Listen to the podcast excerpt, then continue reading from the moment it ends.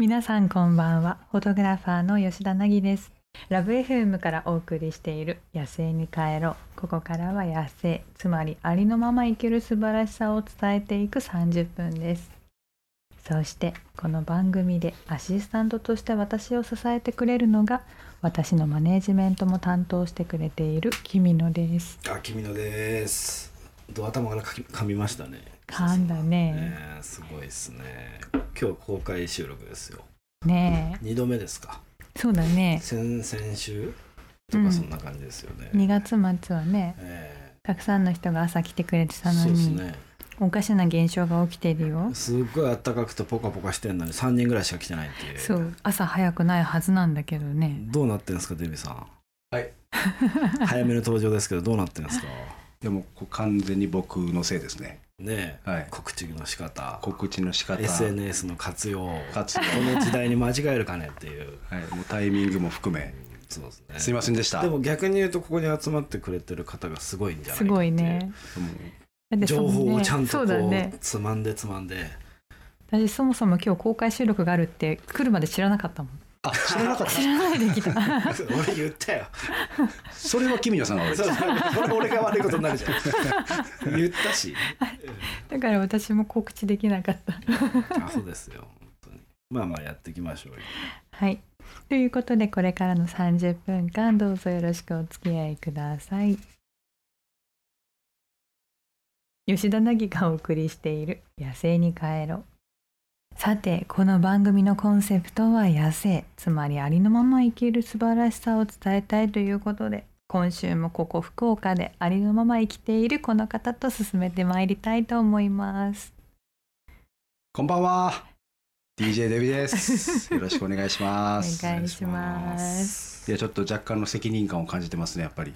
ただもう、お一人ね、あの、いやもう見ていただい素晴らしいて、もただ待ち合わせだったらどうですか？あ すいませんみたいな。そういうんじゃないんですって。う、可能性はありますよね。ただの待ち合わせだった可能性はある。暇つぶしです帰りにくくなっちゃう。だけど相当のなぎさんファンか、そうですね、あの、待ちぼうけ食らってるそうですね。方か、ドタキャン食らったか。ドタキャン食らって、あ、なぎさんファンで。ありがたいです。ね。ありがたいですね。はいということで、あの、ここからの時間はですね、えっと、ツイッターから、うんなぎさんときみのさんが気になるトピックスを一つ拾って、少数民族的な視点でスコープしていきたいと思います。うんうん今日ピックアップしたニュースは、日本人の給料がほとんど上がらない5つの要因です。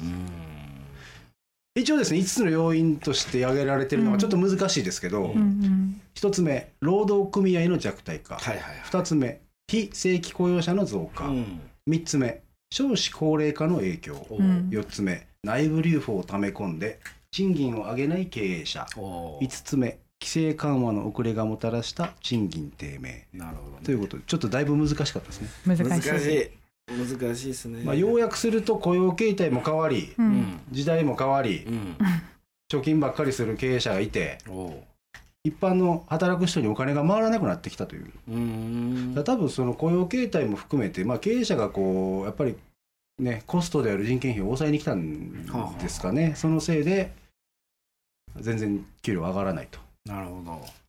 なんか僕もあの一応こう見えて人事領域専門でやってますんで。DJ で。DJ でかつお人事 DJ として そうですね。やらせてもらってるんですけど。まあねうさんくせえなっていいうやうさんくささはあるな確かに、えけどなんか1990年から、うん。あの日本の新卒のーはいあのいわゆる初めての初給料うん。ほとんど変わってないんですって平均額が。だかえらこれ約30年間新卒1年目の子の月給の平均が、えっと、18万か20万かなそれぐらいなんですけど、うんうんずーっと上がってない。うーん。もうじゃあそれは成長してないことは緩やかな死が始まってるってことですよねいやそういや本当国としての死が始まってるんじゃないですか本当に。そうですねなかなか難しい問題ですけどねいろんな要因があってで僕それ顕著に表すのが、うん。あのー特にが海外の方とヨヨーロッパの方とか日本に来た時に、はいはいはい日本の物価が安いって最近めちゃくちゃおっしゃるんですよ。ああ言ってますね。言ってますよね。うん。この間聞いた。ね。アジアの方とか、あの海外あのヨーロッパの方とか、うん。うん。日本旅行をしやすくなったと。なぜなら物価が安いからっていうこれ多分賃金の上がり幅にもまあ影響してると思うんですけど、うんそうそうそう。みたいな。そんな社会になってるみたいなんですが。なるど。うですか凪さん。どうですかっていう振りもあれですけど、ほどまあどうですかっていう。賃金っていうものの認識って、うん。まあ少数民族ってあんまないっすよね、少数民族はアルバイトとかしてないからね。そうだよね、うん。あの人らはその貨幣貨幣でなんかもらうんですか？なんか前そのそれこそ羊とか牛をうんがその裕福な指標っておっしゃってたじゃないですか、うん。うん。うん。そもそもこう月給とか何かこう給料もらうっていうことはするんですか？もちろん会社に勤めてたりとかする人とか、うん。あと日雇いの仕事とかもやっぱりあるから、それに行った人たちはもちろん現金でもらえます、でもその現金で何かをするっていうよりはそれを貯めてまた家畜に変えてその資産を増やしていくっていうんうんううんうんうん。傾向があるんでますあ、けど、場所によってっすよね、うんでもスリ族って呼ばれてる人たちはうん。すごくその原始的な生活をしていてもう牛の数がそのなんていうの富の象徴なんですけど、うんうん。現金なくても生活できるんですよ。おでも若い子と話してて最近お金が欲しくてお酒を飲むために。うん。うんうん。でだからバイトしてるんだって言ってて、うん。どんなバイトしてるのって聞いたらあの金鉱山金を掘る仕事、はいはいすごいっすね。うん、でそれってどれくらいもらえるの？って聞いたらすごいもらえるんだよって言ってて、うんうん。1日8時間労働。ほそれを30日間1ヶ月で8,000円、うえまあね 一概に僕らがそれ安とは言えない言えないけどでも私はアフリカにしては労、うん。あでもどうだろう。でもアフリカ人にしては労働時間もちろん長いし大変なものでしかも毎日1ヶ月間働いて、8,000円っていうのはさすがに安い気はするけどスリ族の貨幣経済の価値で言った,、言ったら8,000円は多分悪くない。ってことだからそれこそこう日本のまあ20万25万ぐらいの価値はあるんですかね、うん。もしかしたら。あると思う。えー、そうか。向こうの人であんまりそういう給料とかこういうのはもともと概念はなないんですね。まあ少数民族になっ族はあんまりてしまうとねないです。よねまあもちろん都市部なんてもうめちゃくちゃ進んでますから、うん。ある意味日本なんてすぐ超えられるぐらい、うん。うん。ね、南アフリカナイジェリアとかだともう、うん。多分56年で超えられるんじゃないかっていうぐらい発達してますからね、うん。人口がまず違うし。そうだね。なんかこうどうしたらいいんでしょうね日本のこのなんでしょう。いやもうこんな大きいテーマの話わかんないかもしれないですけどチップ制度にしてもいいかもしれないですねもし確かかしてに確かに。うん。チップってなんか僕たちは悪として少し受け入れちゃってる部分とか日本には受け入れられない制度だと思っちゃってるけど、うんうん結構ちゃんとチップ払うとすごくよく働いてくれますもんねアフリカのホテルとかもね。うんうんううん。ん、だってしかもそのチップが多ければ多い。ってそれはそれ自分がやったことを喜んでくれたっていう分かりやすいなんかメーターなんだよね、うん。だからなんかお金で動いてくれてるじゃなくてそのお金がその自分が喜んでもらった対価だって思ったら嬉しいし頑張ある意味あれはれるなって副業になってるってことですよねうん。もともとうんうんうんだからそれが直接その本人に入るっていうのを構造が少しあると、まあ、企業が払わなくなっても、うん。まあ、だから副業が解禁されたのはすごくいいことなのかうんうなと思って、んそうですね。チップ制度みたいなのが逆にちょっと入ったようなうんうんイメージがあるかなと思ったりしてます確かに日本人はお金をもらう意識が下手下手というか、うん。もらっちゃいけないみたいな雰囲気ねなんかありますもんね。私結構早い段階でもうチップをばらまくもんだって思ったから。出た。散財野郎。あるある金全部使うタイプね。あそう。え江戸っ子気質なんです江戸っ子気質もうそれで喜んでもらえるんだったらあ自分が持ってるだけはいくらでももう、えうん。じゃあ。大体ゼロになって帰ってくるもんね彼ね、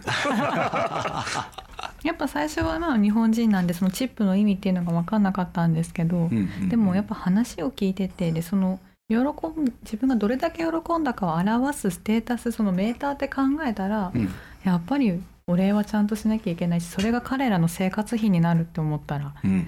なんかケチってしんね渡さない方がどうなのかなって。まああと次があると思ってますうんもん。ね、私はそううん次またね会いたいなと思うから。確かに。それ大事ですね。うんいかがでしたでしょうか？あなたからのご意見もお待ちしています。ハッシュタグ野生に帰ろうをつけてツイッターまたはインスタグラムで投稿してください。吉田凪がお送りしている「野生に帰ろう」さて私はこれまでさまざまな場所へ旅しに行ったり少数民族の方と触れ合ったりしてきたんですけれどもそんな私の経験をフィルターにしてリスナーの皆さんのお悩みに吉田凪式の解決方法でお答えできたらなと思います。はい、引き続き、えーデビがお手伝いさせていただきます。それではですね、えっとこの番組に寄せられたメッセージの中からお悩みを紹介していきたいと思います。今回ですね、えっとツイッターからいただきました。うんえーっとお名前が吉田直明さん。お、吉田つながりで吉田さんだ。吉田さんが来ましたね。吉田直明さんからツイッターでいただきまして、うん。お悩み相談ということで、4歳の娘が語尾に「うんこ」をつけて喋るのを注意するんですが注意されると面白がって「うんこ」を連発します。うん。どうすればやめてくれるでしょうかというお悩みですね。想像があんまつかないどういうことですか？だからうんうーん。おはよううんこみたいな感じ？ああそうそう。おはよううんこ。おやすみうんこ。うん。うんこうんこうんこうんこみたいなまあそんなもんだよね。うん子供はねうん。ダメ？私いいと思う。どうもデビまあ親としては嫌だよね。困っちゃうよね。まあまあ外で言わ外とかでれたらね。ね家の中だったらまだねいやけど外で言っても子供4歳の子供でしょ、まういいじゃないですかそれをこう例えば他人の4歳の子が「うん。ああこの人顔面白いうんこ」って言われても、うん。そうかって僕らはニコニコしてますねただ。うん。でもそんなの4歳ですからね。4歳です。どうだやめさせる理由も手段もないですよね。まあ理由なくやってますからね。そこは。パッションでね。パッションで言ってますそうだよねね。ダメって言われたら言いたくなるしね、子供がね。そうなんですよ。だからダメって言い方をしなきゃいいんじゃない？お例えば。例えばそう。例えば。例えば、うん。じゃあうんなんか約束事を作る。うん。ほうほこういう時だったら言ってもいいよって。おう。でもそれなんで言っちゃいけないかっていうとねっていう、うん。なんかこゲーム的う、にそうゲーム的に。あー。う、うん。うんお風呂入ってる時だと別にいいよとか、うん。今言えたのになみたいな、うん。逆に乗っかっちゃそううみたいな。そうそう お風呂の時に言えたらそれこそうまい棒あげるとか。そうでしかもいいタイミングで例えばこうお家の中だけで言ったらうんうんうん。うん「わ今いいタイミングで言ったね」今の使い方いいよ」って。ナイスうんこ「ナイスうんこ」ナイスうんこっていうのね、うん、で間違ったところで言ったら「あそれダメだ。じゃあお小遣い10円引いとくね」とか減点そう的にね。そうそうなるほどなるほど。怒って嫌な気分にさせるよりは、うん。楽しみながらそれをそこう言わさない方法を考えていくっていう。なんならいいうんこが言えたらおこのラジオ菓子あげる初めてじゃないですかこんなちゃんと建設的な、どううんこどうねするかっていやいいっすね、うん。あのインセンティブをちゃんと貼るってことですよね、うん。いう、いいですねであげるやつ、そうねあげるやつとかもこうそうですよね。なんかこう工夫したり、そう、ね。その子供が喜ぶ好きなものをちょっとは奮発させて、うん。余計なこと言ったらそれ取り上げるとか、うん。なるほどね。もうそれじゃ買ってあげられないね。今変なとこで言ったね。って、アフリカどうですか？なんかこれにハマっちゃったらずっと言ってるみたいなことあるんですかね？えー、どうだ少数ろ民族とか。うでもやっぱり下ネタとかを他の言語で聞いたら一回それ教えちゃったらもうずっとそれ言ってるしばらく。あそうそう。聞いてきますよね。日本でこれなんていうの？ってまあ僕らももうずっと言ってますけどね、うんうんうん。それをずっと連呼してるっていう、うん。いい大人がね今度は、まあでも 万国共通だからね下ネタは、うん。あ確かに僕もアメリあアフリカ行った時に、うんうん。熊本って、うん。うん。スワヒリ語でね。そうスワヒリ語でちょっとだいぶ下ネタなんですって、うそうそうそうで熊本ジャパニーズって言ったら「あ熊本出身?」って聞かれるんですよ。だからもうみんなブワー笑ってるんですよ。あれどういう意味なの？それで。女性のあそこが熱い的な。ああもうそこまで入っちゃうんだ。熱いまで入っちゃった。そうそうそう。おー。熊が熱いかなんかなんですよね。そうそうそうそう。で元元が。がその女性の TV でで熊本熊本言ってみんなブワー笑うんですよ。へえで僕がそれ知らんくて「熊本熊本」って街中で言ってたら、はいあの男性めっちゃおるんですけど女性からマジで惹かれて。そうね。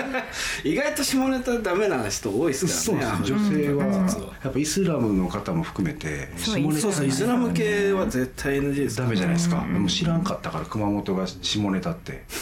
もうめちゃくちゃこう非難されたことあるんですけど、まあね、しょうがないですよね。うちうん。もうちもそれでやってますから。やりますよねけどそういう意味で言うと確かにこうこうなんでしょうアフリカの方もその言ったらあかんことを言い続けてる感じですよねそのね。そのね、やっぱねまあ言っちゃうよね。面白いからね無理にやっぱりやめさそうとしないってことですねうんまあ、そこの興味あることは普通ですからねそうですね今回のお悩み相談皆さんはどう思われましたでしょうか？少しでも参考になったら幸いです。番組ではあなたのお悩みやありのまますぎてこんなことやっちゃったみたいなエピソードを募集しています。ハッシュタグ野生に帰ろうをつけて Twitter または Instagram で投稿してください。お悩みはメールでも募集しています。メールアドレスは761 at mark lovefm.co.jp 761-lovefm.co.jp までお送りください。詳しくはラブ f m のホームページをご確認ください。デビさん今日もありがとうございました。ありがとうございました。吉田凪がお送りしている野生に帰ろう。早いものでお別れの時間が近づいてまいりました。きみちゃん今夜はどうでした？いや良かったですね。面白かったですね。公開録音2発目。まさかの情報が行き届かず。ええ。まあこの後もまだまだありますんでね、やってきますけども、うん。まあまあでも嬉しいですね。一人でもいてくれることが。え最後まで付き合ってくれえたそうですね。ありがとうございますというところですね。本当に。うん。ということでここまでのお相手は吉田凪と。マネージャーの君野でした。また来週お会いしましょう。うん